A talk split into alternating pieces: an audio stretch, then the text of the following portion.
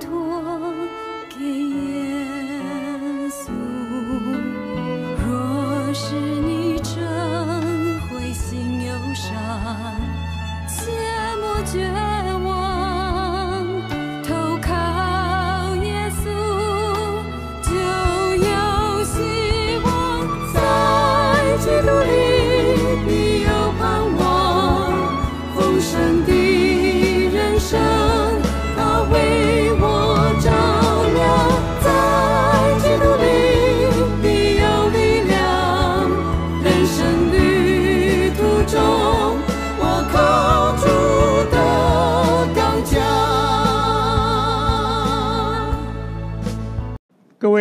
亲爱的弟兄姐妹，无论你这个时候在现场，或者是在 YouTube 上面，或者是在 Zoom 上面，我们一同欢喜快乐。我们要在这里来敬拜我们的上帝，我们也在这里要一同来思想，关乎你我，到底我们前面路怎么来走？我想今天是一个充满了不确定的时代，无论是新冠的疫情，让许多的人不知道未来情形会如何，或者是当我们听见许多的战争，当我们听见又有新的，无论是新冠的变种，或者是最近大家都听到有一种叫做猴痘这一种的新的疾病、新的病毒的产生，或者是许多人对于发生在欧洲的战争的走向，或者许多人对于经济未来的发展，许多高涨的物价，许多的不确定。乃至今天我们在这里，大家看到外面好像也是乌云压顶，所以我知道许多人可能看到这样的气候，看到这样的天气，也会给我们的生活给我们带来许多的好像不确定。但是在这一切的当中，我就想到我们的人生需要起码在三个方面。你要有把握，你要有底气，我们的人生才不会惶惶不可终日，我们的人生才不会长吁短叹，我们的人生才能够真正稳行在高处。首先，我觉得我们需要确定，到底我们往哪里去。时光何等快速，一眨眼。我们的二零二二年将近一半要过去了，你发现在人世间好像很多不确定。本来在两年前我们就有这样的一个筹备，这样的一个多伦多华人福音联盟、华人福音团契同工们配合多伦多的许多华人教会，我们要一起来传神的道。我记得那个时候，连题目都已经给了大会的筹备同工，叫做 “Twenty Twenty” 的 Vision，就是什么是我们人生真正的视野、人生真正的眼光。因为那一年刚好是二零二零年，我就用这样的一个题目。但是今天发现，两年过去了，其实我们仍然需要真正心灵的眼睛。我们有 twenty twenty，我们有二零二零。如果没有这样的眼光，我们如果不确定我们人生的方向，其实我们活得不但辛苦，而且活得迷茫，也活得非常的悲哀。那么第二方面的确定，许多人说我们活在人间。我们寻找的是真正的幸福，无论是你在学校里面的求学，或者是你进入了婚姻，或者是你进入了职场，或者是你开始面对前面的人生，你总盼望能够在不长的人生当中，你得到幸福。你为着找寻这个幸福，你实在是花了很多你的心血，用了很多你生命里面的岁月。但是，你真的发现，人生里面你找到了可靠的、有把握的、切实的幸福了吗？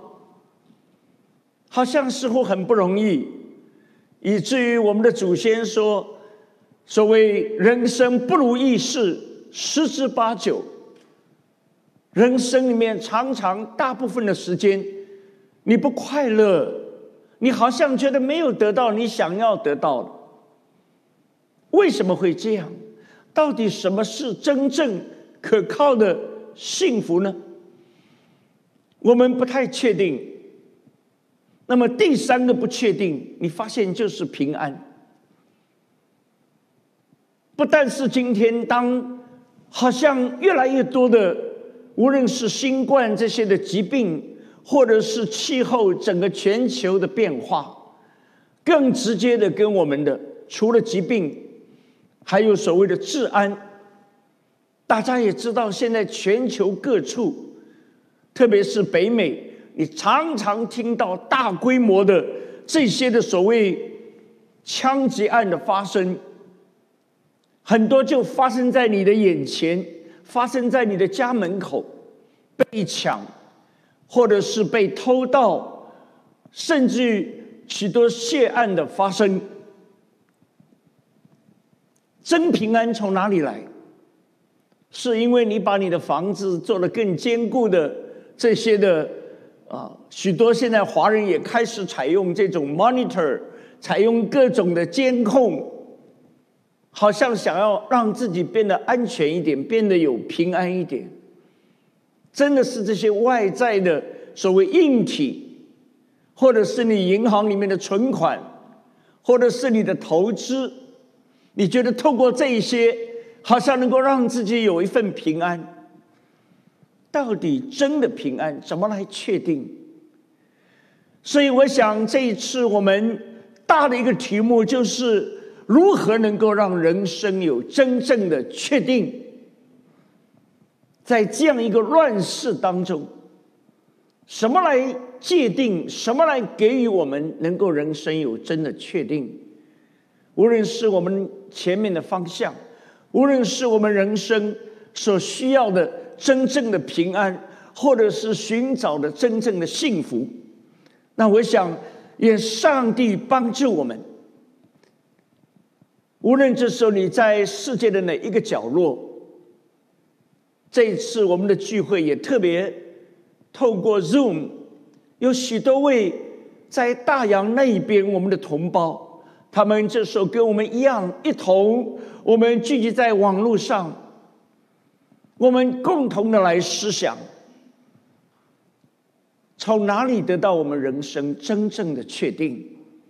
愿上帝恩待我们，帮助我们，好不好？这是我们同心再次来祷告。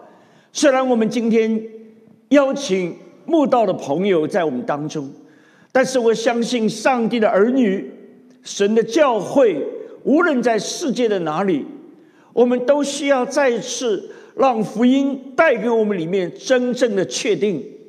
我们需要上帝那确定的话，安定在天、不摇动、不改变的话，成为我们心中的力量。成为我们人生的底气。愿上帝恩待，亲爱的阿爸天父，我们的救主耶稣基督，带领我们真正进入平安、进入真理里面的圣灵保惠师。我们所认识、所侍奉、所敬拜三位一体的真神，我们在这里向你低头敬拜。我们感谢上帝。是你的圣灵感动、带领、引导、召聚我们，同心在这里。不但是设立一个祷告的祭坛，设立一个传讲上帝宝贵真理的讲台。主啊，我们更是感谢你，因为唯有你能够带领我们走过迷雾的人生，进入真理的清晰的境界。不但带领我们度过这个惊涛骇浪、充满苦难的短短的人生，更是带领我们进入上帝永远做主掌权。那最美的天国和家乡，主啊，因为有了你，我们的人生有了真正的方向和标杆；因为有了你，我们的人生知道上帝的恩典大过我们的软弱，上帝的保守是我们真正要寻找的依靠，也因为你。主耶稣，你从死里复活，就把最深的平安，胜过死亡恐惧的平安，胜过一切外在环境的平安，放在我们的心里，使我们能够笃定的跟着我们的主耶稣往前走。恩主，愿你祝福施恩我们在这里的聚集，愿你的宝血。洁净这个释放你话语的器皿，使人的软弱被上帝的大能所覆盖。恩主也愿你的圣灵高抹这个不配的器皿，因为你的话发出就像两刃的剑，带着上头的能力。亲爱的主，你知道每一位无论这时候在线下在线上。我们每一位最深的需要，你都知道，也唯有你能够解决我们里面真正的饥渴。愿主大大做工，使人祝福我们每一位。愿圣灵特别引导一些还在渴慕你真理、寻求人生、上帝真理启示的这些的朋友，愿主特别。向他们施恩扬脸，祝福他们，让他们与我们同得这福音的好处。谢谢我们的主耶稣基督，把一切荣耀颂赞都归给你。我们如此的感恩祷告，奉主耶稣基督得胜的名，阿门，阿门。我想我们这时候特别围绕着今天晚上这个题目，就是。人生方向的确定，我实在觉得我们的人生里面，可能这是最需要提前或者首先来解决的。我们该如何前行呢？有人把现在的时代叫做后疫情时代，意思就是好像疫情似乎渐渐的，人们也必须要走出这个疫情。其实你我也心知肚明，某种程度疫情还没有结束，或者我们其实也不知道它会演变成怎样的一个未来。但是我们也发现了，疫情带来了多少的破坏，不但是破坏我们的健康，其实不只是我们所谓 physical 的 health，我们身体的健康。带来更大的是心灵的健康受到破坏，带来人际关系受到迫害，带来许多的亲情，甚至对许多婚姻产生的破坏，带来亲子关系的破坏。它的破坏是多方面。我们人本来被造，我们不但需要跟上帝有亲密的关系。人之间本来也有亲密的关系，但是无形的，我们看到罪所造成的破坏，我们跟上帝没有了关系，然后进一步的借着仇恨，借着嫉妒，也借着这些的疾病病毒，我们人跟人的距离就越来越远，越来越远。这些的破坏。今天历历在目，这些的破坏，让我们人类不禁发出呼喊：怎么走出来的？我们怎么往前走的？前面的生活会有什么样的变化呢？所以有一首歌在中国大陆曾经可以说是唱遍大江南北，它是一首电视剧，叫做《西游记》的主题曲，就是“敢问路在何方”。其实不单单是所谓这些西游的这些人，他们需要问的，他们在所谓要去寻找人生真正的所谓真经的过程里面，我们都读过《西游记》，大部分人，其实它不但是一个所谓神话的传说，某种程度也在折射我们人类真的渴望所谓得到真理。让真理照亮我们前方的路，但是他们在这条所谓西天取经的路上，一路坎坷，各种遭遇，几乎丧失生命。有时候假的变真的，有时候真的其实是假的。那些妖魔鬼怪会变化，会化妆，所以这首主题歌最后。好像就是把人里面的那种的迷茫唱出来。敢问路在何方？路在何方？千里迢迢，他们用尽了各方的千方百计，花了无数的心血，结果发现了这一群人人不多，哈，三个徒弟加个师傅，里面的各种的纠结，甚至于呢，这个互相的咒。争斗起了内内讧，都有，好像他们的师傅也不太能够带领这几个徒弟。有的时候徒弟看的还比师傅更火眼金睛，看得更清楚。敢问路在何方？那么这首歌有没有答案呢？他好像给了我们一个答案。这个答案呢，叫做路在脚下。很多人乍一听就觉得很有道理啊。路是人走出来的，敢问路在何方呢？路在脚下。但是你仔细一琢磨，这个不是一个真正的答案因为路在脚下，他没有告诉你方向啊，东西南北你都可以走啊。好像在沙漠里面，在旷野里面，当你发问说路在何方，有人告诉你路就在你脚下，你会觉得怎么样？这本来就是你最重要的一个问题。你现在不是说能不能走路的问题，你现在的问题是到底往哪一个方向走？你发现我们人生里面其实常常遇到这样的问题，所以似乎《西游记》也没有给我们带来真正的答案。有人说我们华人现在真的是大部分都啊，特别在加拿大、在北美，真的叫西游，对不对？我们过去都生活在。中国大陆在台湾，在香港，在东南亚，然后人生某一个时刻，我们都西游了，全部跑到西方来了。我们好像在上演现代版的《西游记》，还有许多的人络绎不绝。虽然新冠让许多人暂时的不得不改变人生的计划，但是对很多年轻人还是不绝于途。他们总盼望走出国门。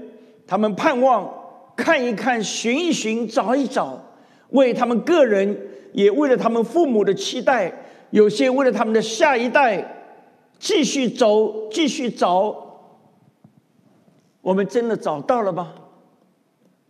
中国大陆有一个曾经也是所谓的网红啊，很多年轻人把他当做人生的导师。哈，这个人年龄也不算太大。呃，很多人知道他过，呃，他的名字叫高晓松。不过后来发现也不太高，也不太小，也不太松，所以，呃，他喜欢别人叫他矮大紧，啊，就刚好跟高晓松相反。那么这个人其实蛮厉害哦，他真的大半个地球都跑过了。那么所谓见多识广，所以呢，有一段时间他就这个。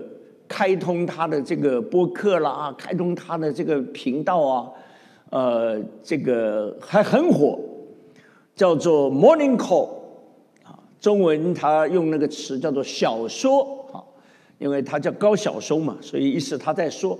但是他特别用英文 morning call，你就知道他觉得说这是对人的提醒，尤其对年轻人，你们需要一个 morning call，你们需要有人把你们叫醒，要不然你们都在睡觉。但是我注意他的这个小说啊，这个虽然是很多人在看呢，但是他的开篇词其实蛮有问题。啊，他上来就说路走了四十四年啊，因为那个时候他四十四岁。呃，方向不止一边啊，他意思说你不要对我有太大期待，我其实也没太多方向，很多方向。行装偏爱黑色啊，这个人四十来岁就一身黑色啊，看着好像这个少年老成的样子啊，看着其实看上去就是有点悲哀的感觉，内心却仍是此间少年啊，那这是每个人心里都盼望自己最好不老啊。一方面希望人生经验多一点，但希望看上去长得年轻一点，看上去人家觉得他好像这个青春还在。那么护照呢，四十八页啊，你知道一般正常都大概二十几页，它是加厚的护照哈。呃，每个终点都值得赞颂千篇，因为他看了很多风景，这个游山玩水，里程左右万里。时差最多一天啊，这我没有没有体会哈。我最近其实，呃，这个几个礼拜以前才刚从这个欧洲，然后从中东回来，呃，其实还有点时差哈。那么，但是呢，这个最多一天啊，时差反正怎么样也不会超过二十四小时。他把这个作为开篇词，什么意思呢？你虽然看他林林总总，在这个所谓小说里面给你描述东方怎么样，西方怎么样，欧洲怎么样，美洲怎么样，但是确实到某一个程度，许多的人发现，我们的人生除了需要一些内容，我们还真需要一个确定的方向。如果你没有那个确定的方向，你一上来说我走了很多路。啊他到现在已经走了五十多年，不过最近走来走去走的消失了啊！大家都知道这个，呃，最近被封杀了，所以他也不能继续小说这个，因为其实有的真的也被他带偏了。比如说这个，他有一句很有名的话，他说他特别对年轻人讲的：人生啊，这个不只是眼前的苟且啊。而且人生还需要有诗和远方啊！哇，乍一听非常浪漫啊！那那些年轻人这一听心潮澎湃，人生当然不应该只是眼前的苟且啊，就不能够苟活，不能够就这么平平淡淡啊，有诗和远方。就因为这句话哈，很多尤其年轻的女孩啊，就觉得这个就找诗和远方去了。结果有个就跑到咱们中国那个新疆那边的无人区里头，啊，最后就这个丢了性命哈，就丢在那无人区。那最后一看，他身上啥也没带，就带着那高晓松说的这个人生有诗和远方。我想，人生你我确实是在旅途当中。每一天、每一分、每一秒，我们人生都在翻页，一页页的翻，翻到现在已经翻到二零二二年，我们已经翻到了五月底，还剩一个月，我们的一半就过去了。但是，如果你回首看你的人生，无论你是在人生的哪一个阶段，你是青春少年，你是人到中年，或者是你是头发渐白。已经进入了晚年。无论你在人生哪一个阶段，你我有没有问自己一个真正的扪心自问：到底我们人生往哪里去？特别对今天我们很多身在海外的，我们为了这个离乡背景，我们花出了多少的代价，付出了多少的心血？我在三十多年前。为了踏上这个所谓往西方的路，啊，我是坐着火车过来的，有没有人坐火车来的？举下手好吗？啊，当然你到加拿大大概不太可能哈，你得飞过来。那么我那个时候呢，因为到欧洲去留学，我就发现有一条贯穿欧亚的叫做国际铁路，被我找到了。我一看那个票价比坐飞机要便宜了将近四分之三，我就大喜过望啊！我就买了那个车票，从上海。坐火车到北京，然后从北京就踏上这个国际列车，整整七天八夜，就把我从东方带到西方。这一路还穿过西伯利亚这个大森林啊！啊，现在想想呢，这个也有点心惊胆战啊！七天八夜就在一辆火车上面，我们的人生真的很多时候，我们说我们。为了一个人生的梦想，我们离乡背井，我们愿意付代价。但是如果你回首过往，你真的觉得你这个决定是对的吗？准确的吗？对我来说，那个时候到了西方，我那时候在西柏林留学。西柏林当时外面就是柏林的围墙，所以你乍一看里面灯红酒绿，哇！尤其三十多年以前呢，这种对对我的内心产生很大的震撼，哇！这样的一个花花世界。不过，真的大概只需要几个月，我就已经确定一个事实：天下人间没有天堂。无论你在哪一个国家。无论你在哪一个环境，人生里面许多的挣扎、许多的压力、许多的纠结是共同的。什么是我们人生真正的方向呢？过去四年多，我带着我的全家重返德国，在那边来长宣，就是全家居住在那边。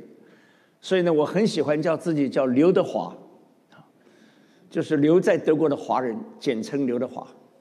那么现在又刚刚搬回来，所以又改回叫刘美华。那么如果你这时候在线上，你在中国就叫刘中华，你在台湾叫刘台华，你在香港叫刘港华。不过无论你是留在哪里。当然，最近刘德华也翻车了。有的人可能知道，这一不小心这个中计了啊！他替那个德国的汽车做一个广告，德国汽车也特别喜欢这个有德的，啊，就特别喜欢他。那么一不小心呢，结果那个广告是抄袭的，他也不知道啊。这个呃，抄了一个北大的一个才子哈，这个把它抄过来，然后呢就发表了，竟然是一个大公司。然后呢，这个奥迪啊，这个四个圈圈的这个汽车公司呢，竟然也没加调查，呃，就让这个刘德华就去做这个广告，做完当然就出事了，翻车了哈。那么最近具体可能还有一些后续啊，总而言之，在谈判啊，看多少赔偿啊。我想，其实我们的人生里面哈，无论你是什么样的，在哪里的华人。也许你觉得你的接下来人生余下的道路就留在那儿。我想我们需要共同解决这个问题。为什么刚刚我们在这里读了这一段经文，在马太福音十五章那一段的经文，耶稣重点要来解决我们人生一个问题，就是他要告诉我们，就像最后十四节耶稣说的，他们。就是指这些自己要做人们师傅的那些所谓的法利赛人，那些文士，他们觉得他们很有学问，他们很有知识，他们很懂各种的所谓律法的规条，他们对自己的自我感觉特别良好，所以他们喜欢去做人人家的导师啊，去告诉人家你应该怎么走啦，你应该怎么样规划你的人生呢？我想这些人我们在人生里面其实都遇到过，但是耶稣直截了当说，他们是瞎眼领路的，这个叫做瞎眼的在领瞎眼。我就想到很多时候，包括我们自己，我们其实也常会这样。我们总觉得自己是对的，我们总觉得我们掌握了绝对的真理，我们总想要去教导别人，告诉人家说路你该怎么走，告诉人家说你的人生该怎么来规划。但是耶稣非常直截了当的说：“如果瞎子领瞎子，最后结局是什么呢？就是两个人都掉在坑里。如果你看看我们人类上下五千年的历史。”这样的判断是不是准确的？非常准确。一方面，圣经说“日光之下没有新事”，现在有的、过去老早都已经有过了。人类的历史上面，我们用各种所谓的智慧，我们用哲学，我们用理想，我们用教育等等，包括科技。结果领来领去，带来带去，大家是不是觉得？特别是这几年，我觉得大家更是心有戚戚焉呢。突然间，这种大规模的新冠的疫情，这个几乎放眼人类历史还极其少见，影响了这么多的国家，影响了这么多的人群，死亡伤亡惨重。刚刚还讲了，还有很多后遗的对人的心理的破坏。无形的很多破坏，都还在逐渐的发表，逐渐的展现。那么，你谁会想到，突然间就在三个月以前，这个好好的人类以为一战、二战打完了，大概现在都很清醒，大概都很理性了，大概不太可能。尤其发生在欧洲啊，突然间大规模战争爆发，你哪里会想得到呢？突然间现在。这个我到北美也整三十年了，这个回想，现在很多人都怀念。哎呀，三十年前、四十年前，虽然也许那个时候你没有手机，那个时候你没有像现在这么发达的科技，但那个时候实在你觉得活得比较舒坦，啊，真的可以有时候说夜不闭户、路不拾遗，哪里像现在这乱成一团呐？各种政治主张、各种的意识形态的张力、矛盾。仇恨，对不对？所以，我们人类，我觉得耶稣这段话其实很值得我们思想。我们真的需要仔细来听一听，为什么会是这样？他们是瞎眼领路的，若是瞎子领瞎子，两个人都要掉在坑里。亲爱的弟兄姊妹，亲爱的好朋友。这个话其实也是我自己常常觉得需要被提醒。我们如果人类没有醒觉到，我们真的需要张开我们的耳朵，听一听上帝的声音，那么我们就继续的在重蹈覆辙，我们继续的走在这个历史的泥坑里面。我们有的时候还非常骄傲的，科技万能，科学至上。人类，你看我们现在多厉害，发明了这么多的所谓高科技的产品。但是有的人已经一针见血讲，什么叫高科技？High tech but low touch。你有没有注意到，现在人其实大部分成了手机的俘虏，每一天早上。或者说，在你每一天总共只有二十四小时里面，你花了多少时间？你在那里画手机啊，看那些其实，其实坦白讲也可有可无的这些资讯，你看了一大堆，然后呢，好像一大堆的这种的东西塞在我们的那个心灵里面，弄得我们烦躁不安，眼睛也出问题，背也驼了，眼也花了。结果呢？你该有的跟亲情的关系，跟你太太、跟你先生好好说话，跟你孩子好好交流，跟你的朋友好好的沟通的都没有了。这个叫做高科技吗？这个叫做给我们人类造福了吗？所以，我想刚刚的经文其实也让我们看见，我们到底怎么来确定人生的方向？这段经文告诉我们。那些法利赛人，那些文士，他们为什么要从耶路撒冷跑到耶稣那个地方？耶稣那个时候在北边加利利啊，其实当时交通工具也不发达，他们从耶路撒冷去蛮辛苦的，一般认为起码要走三天的路程。那时候也没有飞机，也没有高铁，也没有汽车，连脚踏车也没有，所以他们都靠步行啊。那么从南边的耶路撒冷跑到北边去，就跟耶稣讲那些。你不觉得他们也蛮花代价的？其实，干嘛呢？因为他们就觉得我们是师傅。哎呀，现在耶稣啊，你你有问题啊！你现在到处讲道，当然听的人很多。耶稣那个时候在那边一讲，很多人围着听。他们呢就觉得，第一个，我们是老师，我们是正宗的。你这个耶稣算什么？你也没有去过哈佛，也没有进过耶鲁，你这个也不是藤校毕业的，你凭什么就在那边来教导？那我们比你懂得多。所以呢，我们去拨乱反正，啊，所以其实你发现他们一到耶稣跟前就直截了当兴师问罪，怎么可以？他们已经都事先收集好了，你的门徒啊，就跟你学的那些人，你看违背我们的古人的遗传有问题啊，这个你怎么可以这样创新呢？呃，我们用了多少年呐？他们凭什么要去带方向？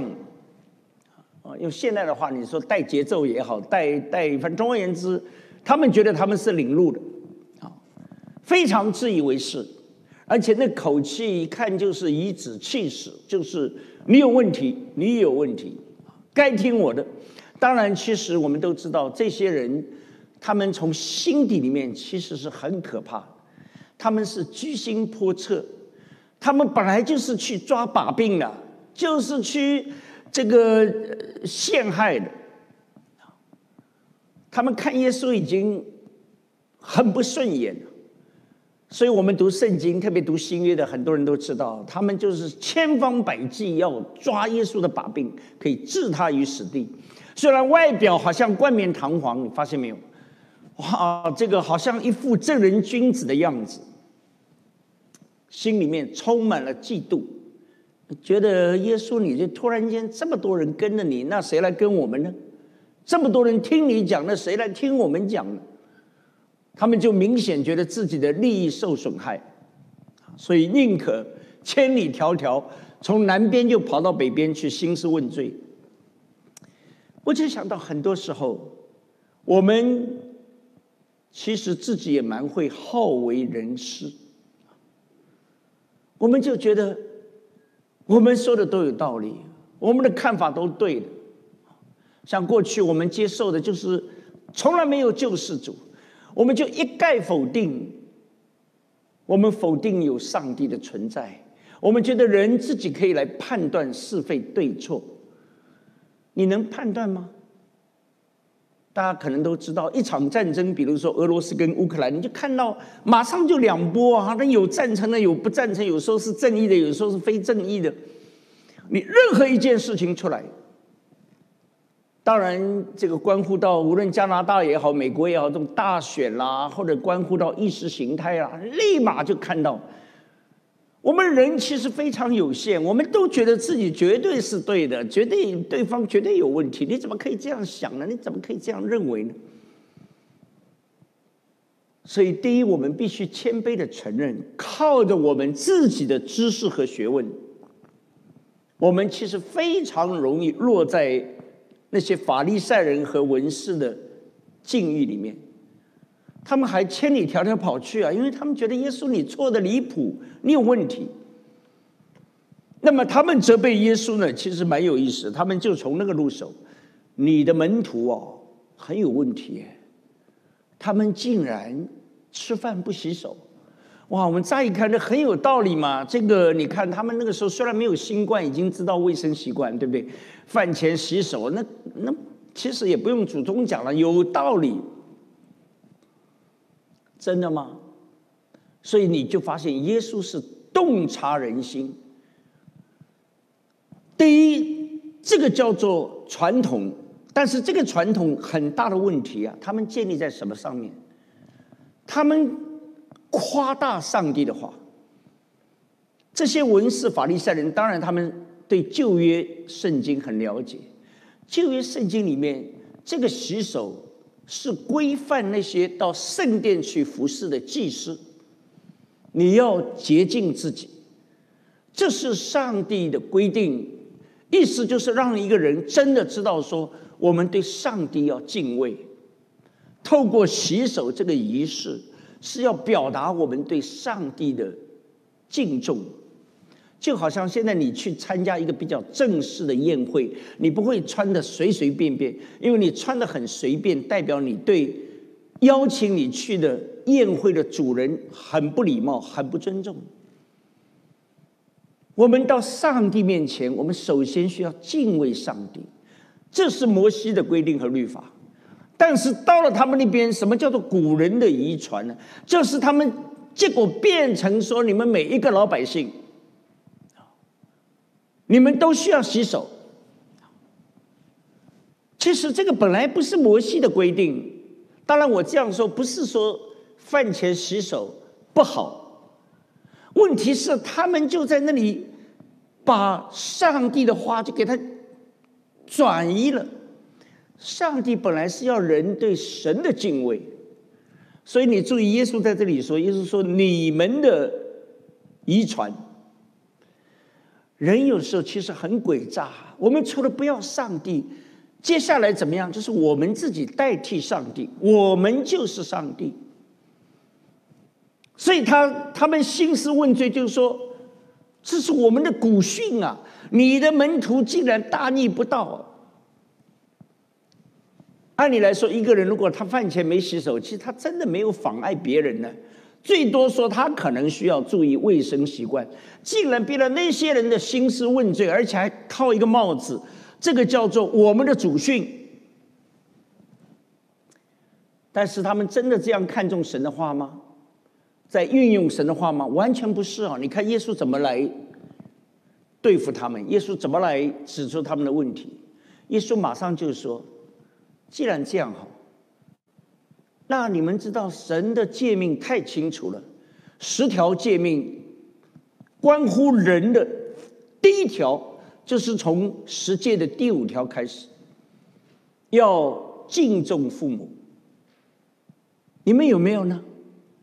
你知道法利赛人就是耶稣责备他们的，他们说：“爸妈，对不起了，这些本来该给你们的，但是现在我们已经应许要给上帝了。”这就是刚刚经文里面说的，你们却说因为已经做了贡献，你知道这贡献不是给他们父母，是他们说这个是我们要给上帝的，所以爸妈对不起，上帝第一优先，我们现在没有多余的，我们现在不行了，这个东西不能动。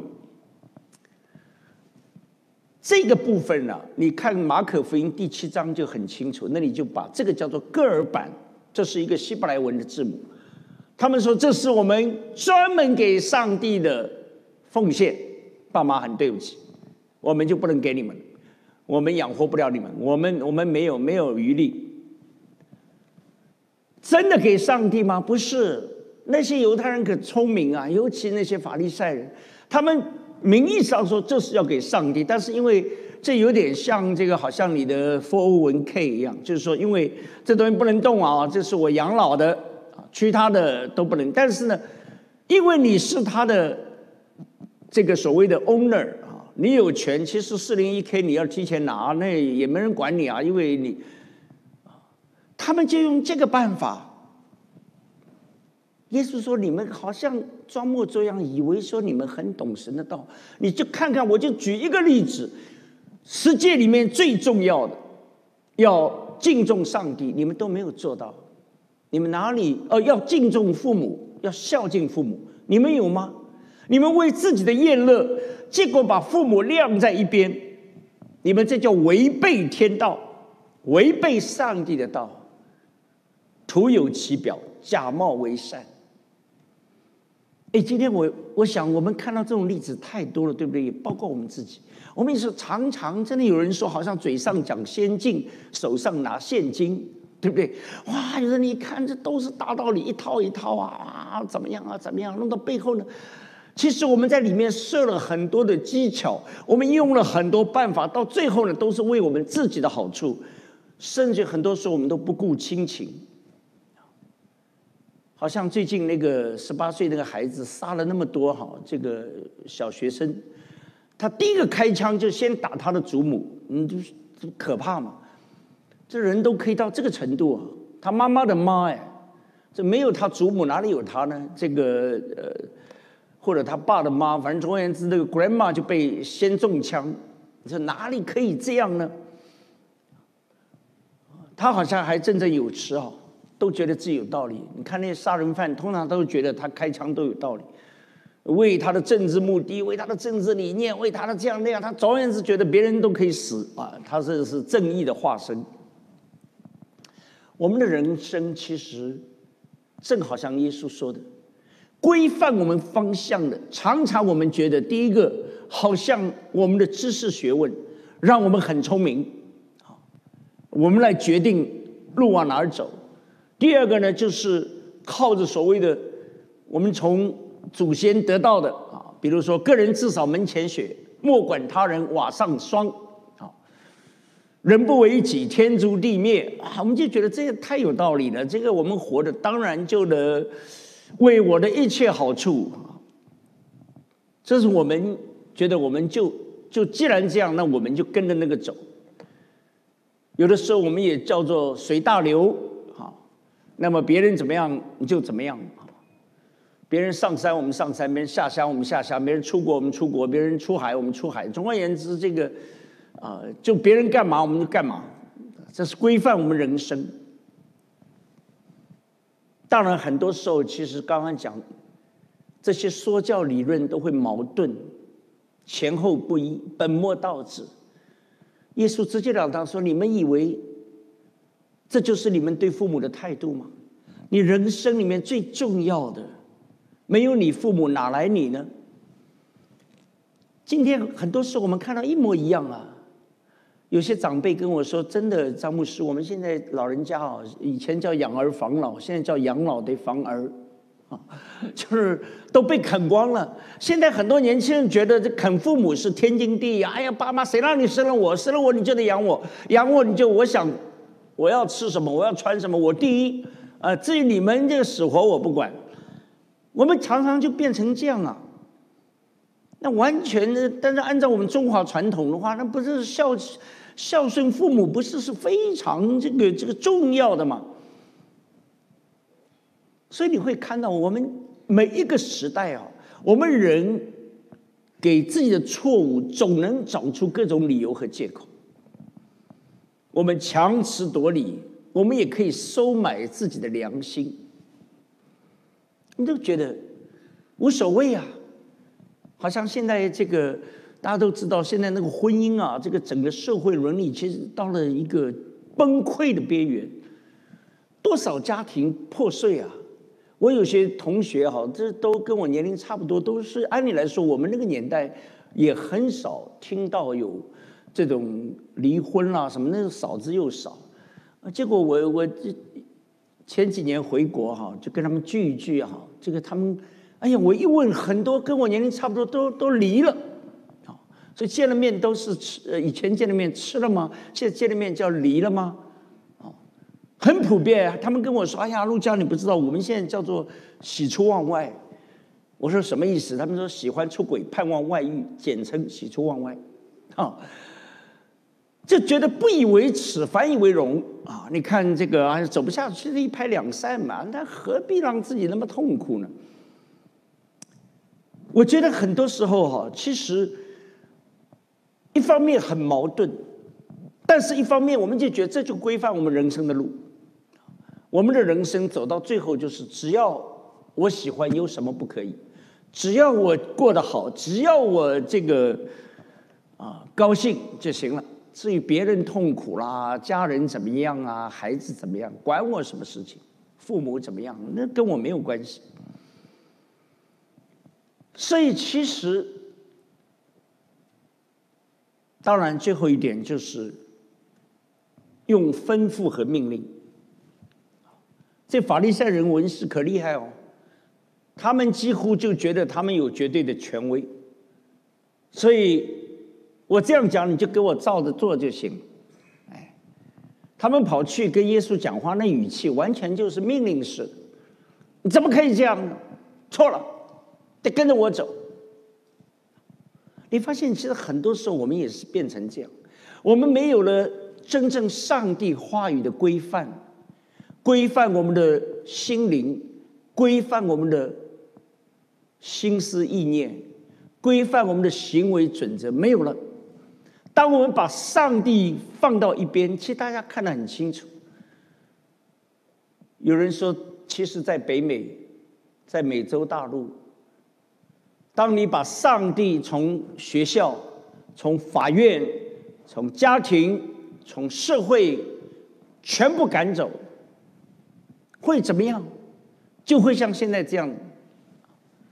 我想将来真的，我们的下一代，呃，父母可能替他们着急啊，男大当婚，女大当嫁，年龄不小了，那孩子就是爸妈这怎么选呢？现在很多可以选的，现在有的在幼儿园已经教导了人，你不单你不不必然是男的啦，你也可以是女的，你也可以是男的，你也可以什么时什么时候你想当男的就男的，什么时候你想当女的就女，你不男不女也可以，你反正总而言之，那他们就说爸妈你们要我结婚，那现在怎么样？我到底是？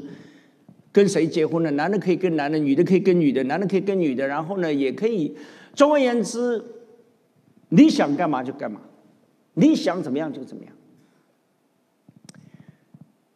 一方面，我们用这种变成所谓的政治正确，你觉得很可怕，这叫 political right。你不能有其他想法，这已经变成你被迫要这样接受，你不准有自己的思考。但是同时呢，我们每个人又觉得我们不需要上帝规范我们，我们可以走自己的道路。所以你发现，就是一方面变成人云亦云，别人怎么讲我就怎么样，跟风随流；但同时又变成我们里面已经带了很强的成见和偏见。大家有没有注意到？现在其实我观察这个儿女跟父母之间，特别在华人当中，很大的张力。这种张力还不是像过去可能只是所谓的代沟的问题，现在很大的张力就是在在很多的所谓的看法上面。做父母的有时候觉得不能接受啊，这这这还了得啊！将来你们这样走下去，可能很大问题。但是很多孩子就说：“岂有此！你们都老古板了，你们都有问题了啊！这这个现在你看这世界就这样嘛？那那这些都对的嘛？这些都是可以这样。所谓后现代啊，一个就叫做多元化。我们何必只要一种声音呢？多元。”然后呢，叫做相对化，就一切都相对，一切都相对。你们何必跟我讲这个是这个道理，那个道理？所以这种的情形变成今天我们决定我们人生的道路。所以你就了解为什么耶稣要把整个这段对话，特别教导门徒的时候，要提醒他们引导，到底人该怎么走路。到底你该怎么确定你的方向？你是用你的学问，你是用你的所谓传统，你是用人的吩咐，你是借着很多说教来规范你的人生的道路，来规范你人生的方向吗？耶稣说：“如果你这样走，叫做瞎子领瞎子，最后两个都掉在坑里。那么你今天实实在在观察，我到北美。”呃，不算前面的那个，到现在也整整三十三年。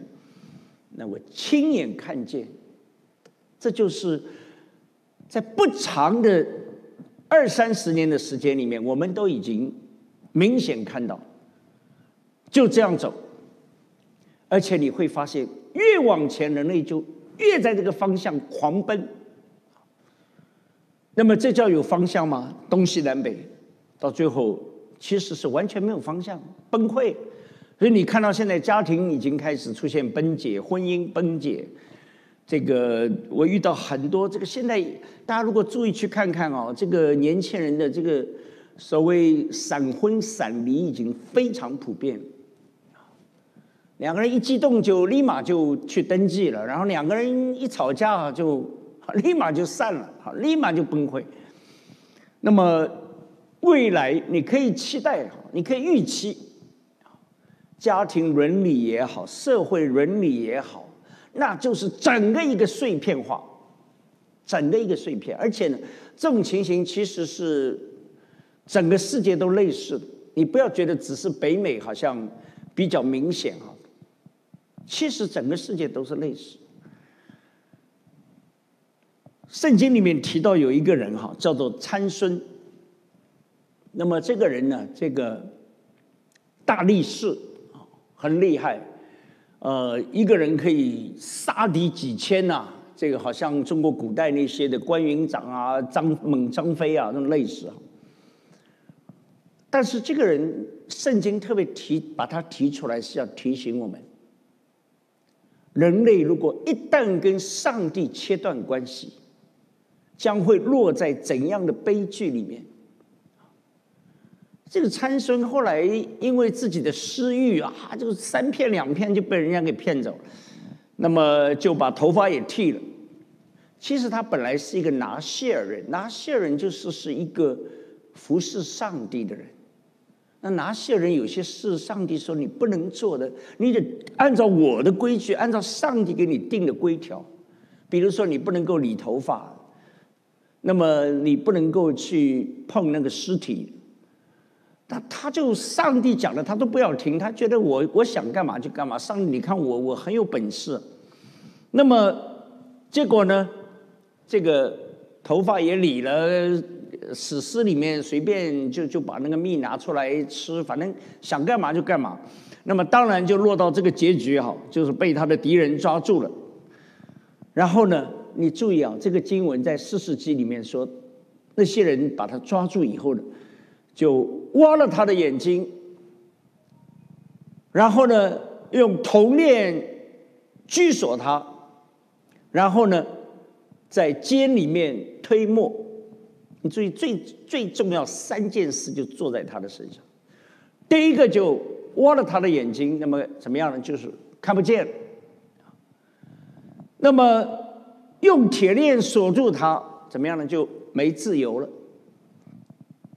其实我觉得最可怕是第三样，你有没有注意到？叫做推磨。推磨，如果你对过去这种有点印象哈，推磨就是一个大的磨盘。然后呢，有一个把，啊，有个手把，有个手柄。然后呢，你就围着这个磨，昼夜在那打转，啊，转来转去，这个叫做围着磨盘转。你有没有发现，我们的人生啊，很多时候好像我们同样陷在这种境况，我们心灵的眼睛看不见，然后呢，我们。失去了不犯罪的自由，就罪呀，好像一条铁链一样把我们锁起来。也就是说，你只能羡慕、嫉妒、恨。有的人说我光羡慕不嫉妒行吗？我说你试试看，你羡慕到后来就变了嫉妒，你嫉妒到后来就变了仇恨。所以中国大陆就干脆连在一块儿，就羡慕、嫉妒、恨。因为耶稣老早讲，这个叫做罪在你心里，它会发芽的。它会慢慢成长，最近长成就生出死来。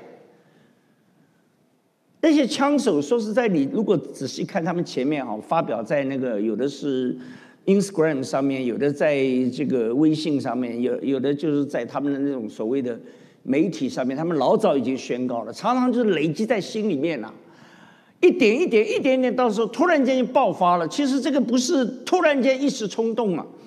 根本就是那个锁链，老早把你锁住。然后我们的人生呢，整个一个真相叫做推磨的人生，就没有方向。推磨就是你的起点，就是你的终点，你的终点又成为你的起点。你的人生就是一个团团转。你我虽然到了海外，你不觉得吗？那个日子过得其实真的有差别吗？好像也没有差别。很多人说，其实你就不出国，大概你也是，就是为了柴米油盐。有人说，人生就三个三十年：第一个三十年青春无悔，第二个三十年叫做有米财盐。那么第三个三十年叫慎防痴呆，啊，就突然间觉得六十以后很小心啊，所以一不小心就进入这个这个记不住了啊，不但是记忆下降，到后来可能人都不认得了。我们的人生里面，参孙的悲剧其实常常在发生。原因在哪里？就是我们从来不去真正敬畏上帝，我们不把上帝的话当话，我们与他切断关系，好像参孙没有关系啊！我剪了头发又怎么样？我想吃什么就吃什么，我想碰什么就碰什么，我就上帝你在一边去，你看我我我力大无穷。真的吗？一离开上帝，他手无缚鸡之力。所以，其实人生里面哈，如果你觉得你的人生的方向是可以靠自己，刚刚已经讲过，基本上归纳来，你也只有这四个方法。你觉得靠你的学问、聪明，你觉得靠爸妈跟你讲的，你觉得靠这个一些你你习以为常的，或者是啊这个。这所谓传统祖训，你觉得靠这个你人生走得很安全，其实蛮可怕的。瞎子领瞎子，两个一起掉入坑中，结果我们的人生就活成像法利赛人一样。他们真的孝顺父母吗？完全不是。那法利赛人可自私了。哪里会啊？他们对父母一套一套的，我这已经给上帝了，对不起哦。这个你看我多虔诚啊，哪里会真的孝顺？他们对上帝真的会敬拜吗？No，耶稣说你们是嘴唇敬拜我，你的心远离上帝。上帝看人的心，哪里是看你这样装模作样，好像很敬虔的样子？结果呢，更可悲的是，他们的人生是跟上帝的。道路背道而驰，我们人到最后啊，真的刚刚讲很多东西出来，其实对我们的健康也好，对我们的心灵也好，都是产生很大的问题。我们狂奔的，管他的，最可怕就是我们与上帝隔绝，我们里面的灵死掉，这是最可怕的。我们人这样一个。有思维、有思考、追求意义、追求价值的，结果告诉我们说，到最后死亡画个圈啥也没有，人死如灯灭。你不觉得其实这个本身就是非常荒唐的一件事？我们又不是动物，动物当然不会知道意义。我们一直还问意义，干嘛呢？为什么呢？我记得小的时候，我我最喜欢看有本书啊，叫《十万个为什么》，就是我们都会问为什么。那当然，动物从来不会问啊！你没有看到一只猫会问说：“为什么呢？我猫生干嘛呢？难道我抓到老鼠就算了吗？我为什么要活的？”动物它没有这个所谓灵，所以它不会问灵。人因为有这个灵，所以他会问 “why”，为什么？对吧？你不觉得这叫做人是非常独特的？但是弄了半天，问了半天，说你别问，你问啥啥意义？你问这件事本身就毫无意义。而人最后人死人如灯灭嘛，呃，过去你从阿米巴从某个时间突然间蹦出来，就这么一个聪明的人，然后等到最后呢，这个几十年一过，啊，年老发白，然后呢，走了，再见，再也不存在，毫无意义。如果是这样，你不觉得这人生真的叫太荒唐了，也太荒谬了，也太悲哀了？所以，我们如果真的仔细听上帝的话，你发现神老早就告诉我们：你要保守你的心，胜过保守一切，因为一生的果效是从心发出。如果我们心里面觉得没有神，如果心里面觉得我决定一切，我有学问，我有知识，我有经验，我有才干，我有本事。啊我这个世界各处，我眼观六路，我我这个这个学问广博啊，见多识广。如果你心里存这样的想法，不但是决定你人生的方向，然后呢，你用这个一代一代去教导，到最后你会看见，我们唯独那个心里面没有一个真正的规范。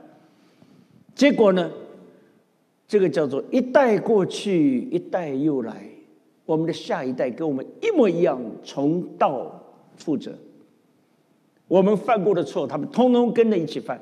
很多人已经做过这个统计啊，很多父母一代离异的，基本上很奇怪啊。他们的孩子好像，虽然你是自己痛苦的不得了，你就希望你的孩子将来真的找一个可靠的对象了，真的是幸福婚姻啊，真的希望他们不要重蹈覆辙。很奇怪啊，弄了半天，他们就偏偏就重蹈覆辙。为什么？因为对他们来说，那个印象太深了。父母就这样过来的嘛，他们解决问题的办法就是争吵嘛，他们到最后解决问题就是一拍两散嘛。那既然他们都是我们的父母，既然他们都是我们的 model，那当然我们将来解决问题也就这样啊。你叫我有什么办法呢？你说了半天，你自己都做不到啊。所以圣经提醒我们，你要专心仰赖耶和华，不可以靠自己的聪明，在你一切所行的事上都要认定他，他必指引你的路。你知道上帝的话太宝贵了。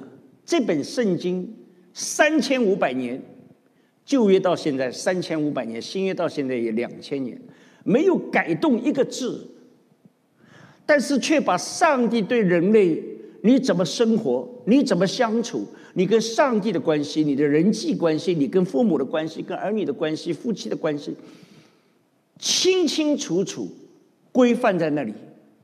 如果我们人类好好的照上帝的话去做，怎么会弄到今天这样的杂乱无章、这样的彼此伤害呢？到最后呢，分崩离析。所以圣经的话，以赛亚书提醒我们：你或向左，或向右，你必听见后边有声音说：“这是正路，要行在其间。”上帝创造我们。他给我们人生有 manual，他对我们人生有带领。你往左往右，后面有声音告诉你，为什么我们很盼望这些福音朋友能够信福音呢？因为信了福音，你才真知道。很多人简化为信福音上天堂。如果你单单这样讲，当然也没有错。是的，上帝跟你的关系恢复了，你将来是有一个最美的家乡，但绝不仅此而已啊！第一，对你的今生，你真会发现你可以少走多少弯路。不但是对你、对你的婚姻、对你的家庭、对你的下一代、对你的爸爸妈妈、对你的人际关系，而且呢，你要知道，上帝让你上天堂的目的是干嘛？上帝是要使用你在永恒里面。他原初造人不是一时心血来潮，就就这么造一个亚当夏娃好玩呐？不是。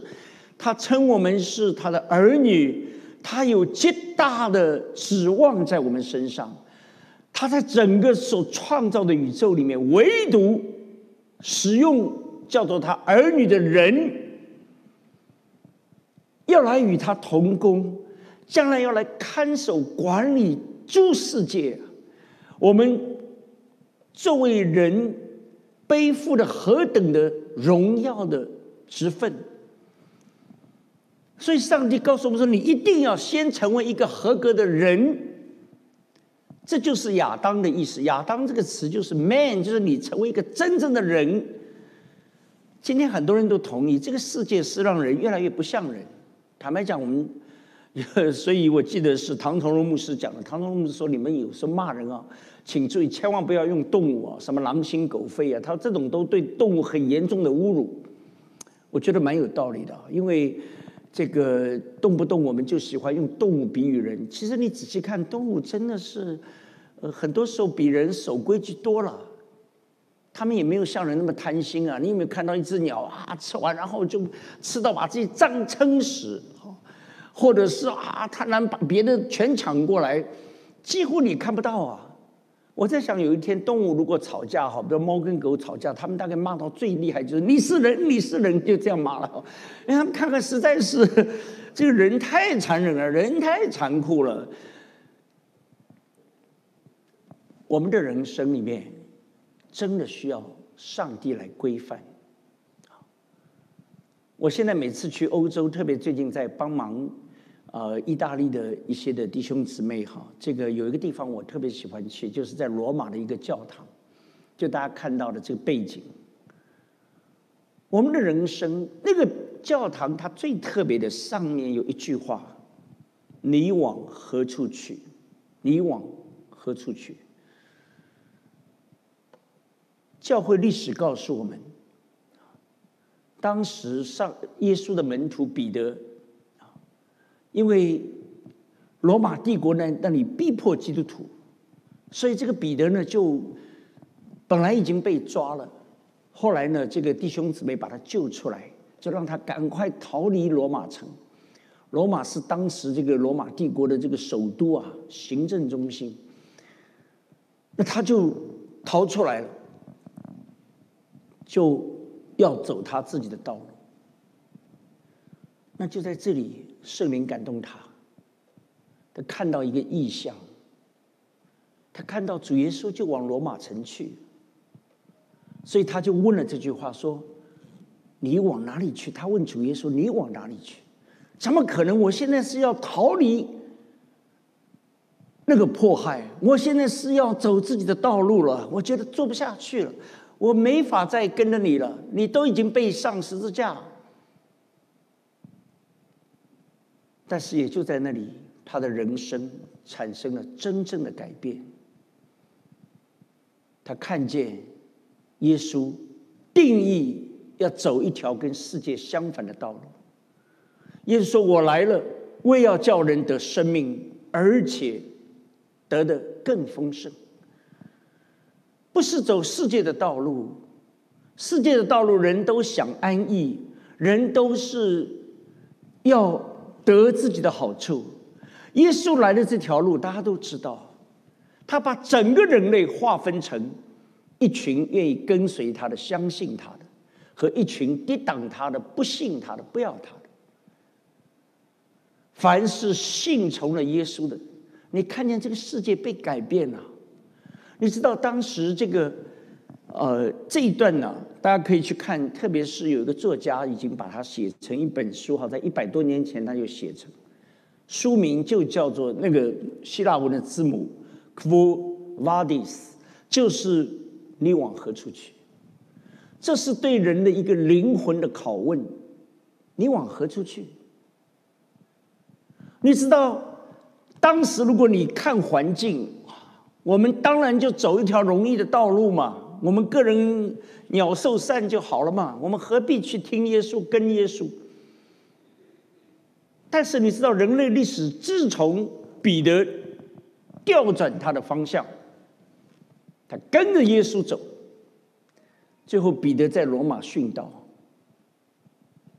而且他对那些要杀害他的人说：“你们把我倒的钉上那个十字架。”我真的很不配享受耶稣同样的待遇，你帮我倒过来钉上去。结果，那个今天你到罗马去看那个，很多人不会错过那个斗兽场。斗兽场当年很多基督徒在那里牺牲了性命。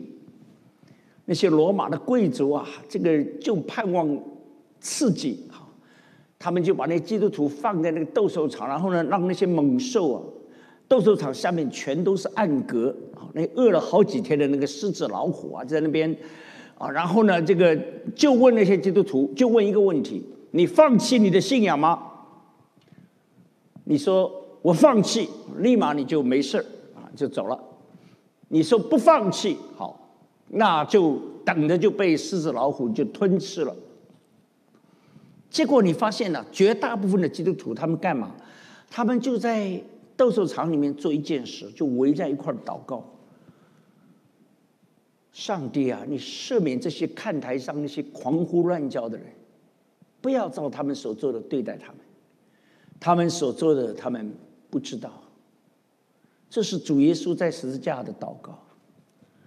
他们不是以牙还牙，以眼还眼。你这样对我，哦，我这个这个加倍报复你，君子报仇，十年不晚。我就算我这一代不能害你，我我训练我的儿子、我的孙子，让他们到武当、到少林学了本事，最后二十年以后又一条好汉，然后呢，这我杀回来。他们反而是这样的祷告，结果你知道吗？短短两三百年，整个罗马帝国被 upside down，就整个翻过来了。今天如果你去到那个斗兽场，很有意思哈，里面出了一个巨大无比的十字架在斗兽场里面，然后你再看每一个进去的那个门上面都是十字架，见证一件事情：唯有耶稣基督。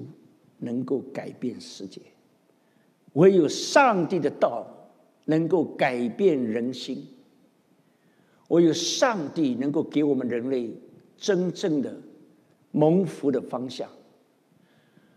如果没有他，我们人类没有出路啊！我们无无论如何，我们都活在争斗里面、流血里面、仇恨里面、残杀里面。所以有一句话是真实的。人类离上帝有多远，那么我们离幸福就有多远。许多，如果你在加拿大、在美国，你这个三五十年待下来，你大概会同意这句话。当我们越来越不要上帝，我们甚至咒诅上帝，把他从国会里面、从政府里面、从学校、法庭、社会、家庭全部赶走，结果你就会看到什么？我们再也看不见那种夜不闭户、路不拾遗，我们也再也看不见人心这种以爱相待、彼此帮助、彼此饶恕。所以，我们的人生，我想，今天你我真的需要问一个问题：我们要往何处去？谁来带领我们的方向？我常常想到三十年前，一九九二年，刚好离现在三十年。我那时候作为一个学生，坐在课堂里面，我觉得我要走自己的道路。我从德国到了美国，我总觉得上帝啊，你的道很好，但是路还是我自己走。所以那时候我遇到困难，我在那个学校里面，那个英文完全听不懂。我觉得上帝啊，那弄错了。那我我在德国那时候真的是也有长期的居留，而且呢一大堆的朋友，语言也算不错，如鱼得水啊！上帝，对不起，我我我我还是走自己道路吧。我本来就做了这个决定了，打道回府。但是哪里想到神的恩典？第二天上课一开始，那个老师就带领我们说：“你们谁？”觉得有困难，要向上帝祷告，我们就一起来祷告。啊，那一刻我我心里面一震啊，很奇怪，我那个时候英文很差哈，不晓得为什么这句话被我听懂了。哎，我说这个可以祷告，我马上就站起来，站起来，哇，心里，哎，干嘛你站起来？你现在这英文结结巴巴，你说人家听得懂吗？那老师笑眯眯看着我，这个，那我就跟他们讲了，我说真对不起，我我觉得念不下去。我打道回府，没想到那个老教授一头白发，他离开他的讲台，走到我跟前就跪下来，就开始祷告。不但这个老教授跪在那儿祷告，很多同学离开他们的座位走过来，围着我一起祷告。那是一所在加州帕萨迪纳的神学院。我那时候以为上帝，你看我都进神学院装备，你看我要把自己一生交给你了。但是常常很多时候，好像我们还是自己决定我们怎么走。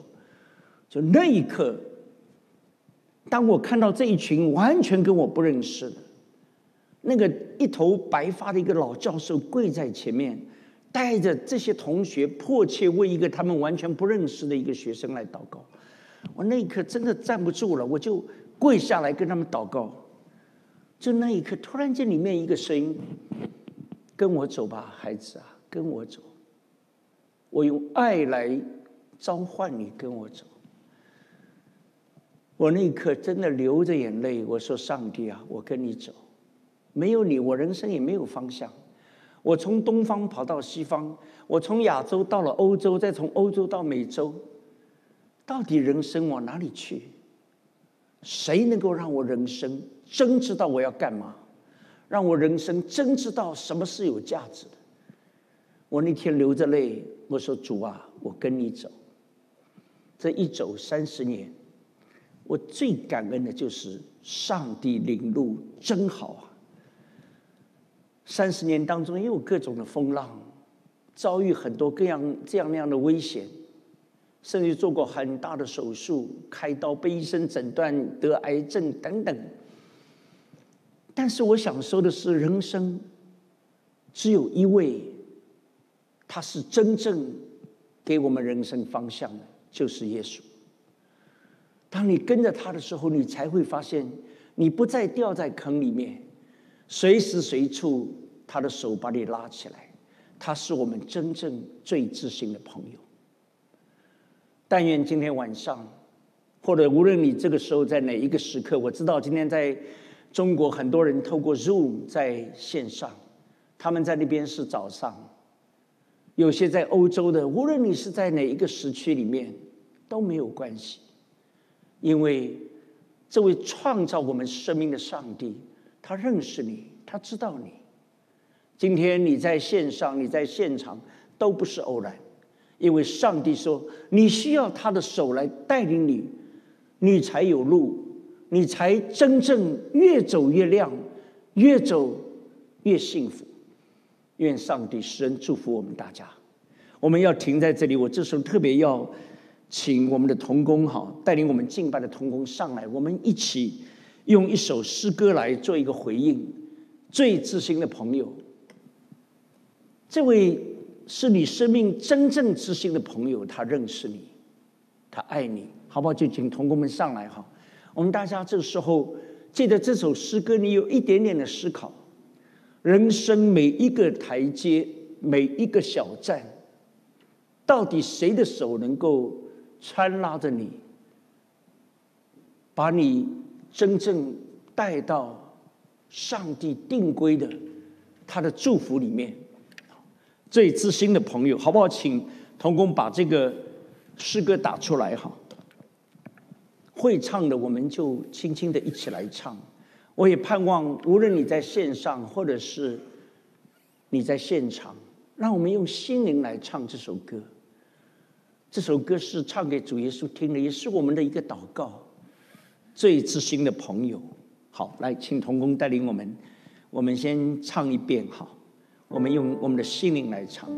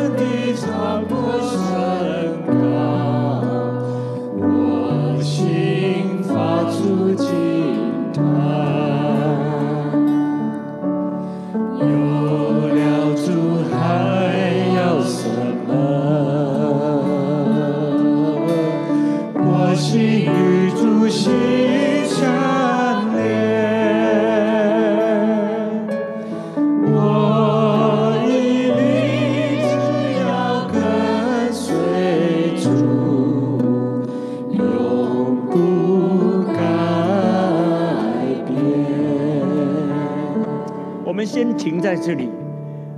我特别邀请我们每一位把心灵敞开。我们向主愿不愿意这样说？主啊，你有永生之道，我如果不跟从你，我还跟从谁呢？主啊，我知道过往我的人生好像是一个推磨的人生，我走来走去，不过是围着磨盘打转。主啊，今天我把手伸向你，其实你手老早伸向我，因为你要带我走人生前面的路，每一个台阶，每一个小站，你是我最知心的朋友。主啊，我的心向你打开，这是我们的祷告。当你真诚的用你的心灵和诚实祷告的时候，如果你里面有感动。把自己交给上帝，交给主耶稣，不再靠你的学问知识，不再所谓的祖宗遗传遗训古训，不再是人的吩咐决定，也不再是我们自己以为我们的经验才干。你把这些都放下，你听见耶稣对你说：“你要往哪里去呢？跟我走吧，跟我走吧。”如果你愿意，这时候。鼓励你举一下你的手，代表你的心，把你自己交给这位最稳妥的上帝。我知道有一些在 YouTube 上面，有一些在 Zoom 上面，在 Zoom 的你可以用那个 Chat Room 就打出一个一，代表你的回应。你承认你不行，但是同时你宣告上帝可以，他爱你。他认识你，他是你真正最知心的朋友。你用一个一来回应，你一心要跟随他。如果你在 YouTube 上面，如果可以，你照样可以在那个回应的栏目打一个一出来。我们在现场的，无论你是福音的朋友，或者你已经是上帝的儿女，如果圣灵感动你，这个时候。你也可以举一下手，代表你的回应。你说：“上帝，在这样一个乱世当中，真的，我人生前面的日子，我需要你带领我，带领我的家庭，带领我的婚姻，带领我的儿女，带领我自己。上帝，没有你，我没有办法往前走。你愿意真正把自己交给主耶稣的，鼓励你，感谢主好。”举起的可以把手放下，谢谢主，谢谢主。主耶稣认识我们每一位，主耶稣认识他的教会，主耶稣认识今天我们所处的状况。他在洪水泛滥的时候，他坐的为王，他不偏待人，他为你我每一位舍命。三十年前，他对我说：“孩子啊，我用爱来呼唤你，跟我走，跟我走。”是他的大恩和大爱，保守引导我走到如今。我前面仍然需要主你的恩手搀扶我，带领我。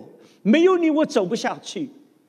主啊，今天每一位向你举手的、打出一的、有回应的、有声无声，主耶稣，你都认识他们，都看见他们。主耶稣，你为他们而死，你为他们从死里复活，你为他们为我们。直到如今，你不住在父神面前替我们祷告，为我们祈求。主耶稣，我们把自己交给你，交给你。愿圣灵天天保守引导我们，带领我们更深进入上帝的丰盛里面，进入真正你的祝福里面。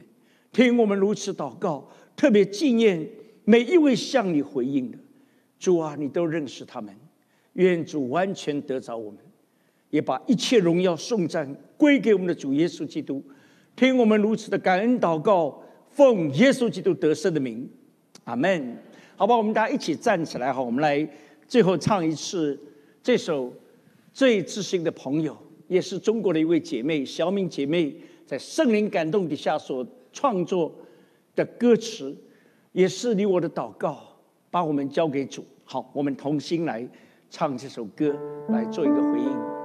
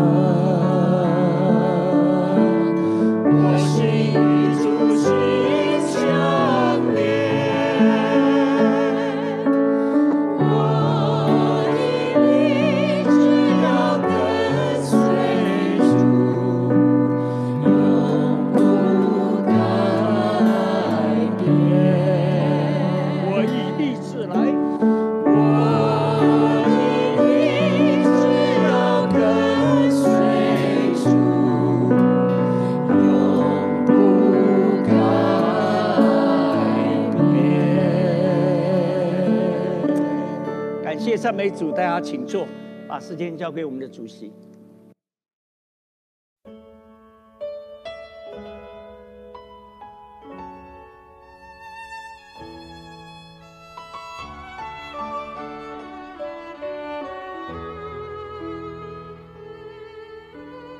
若是你有劳苦中的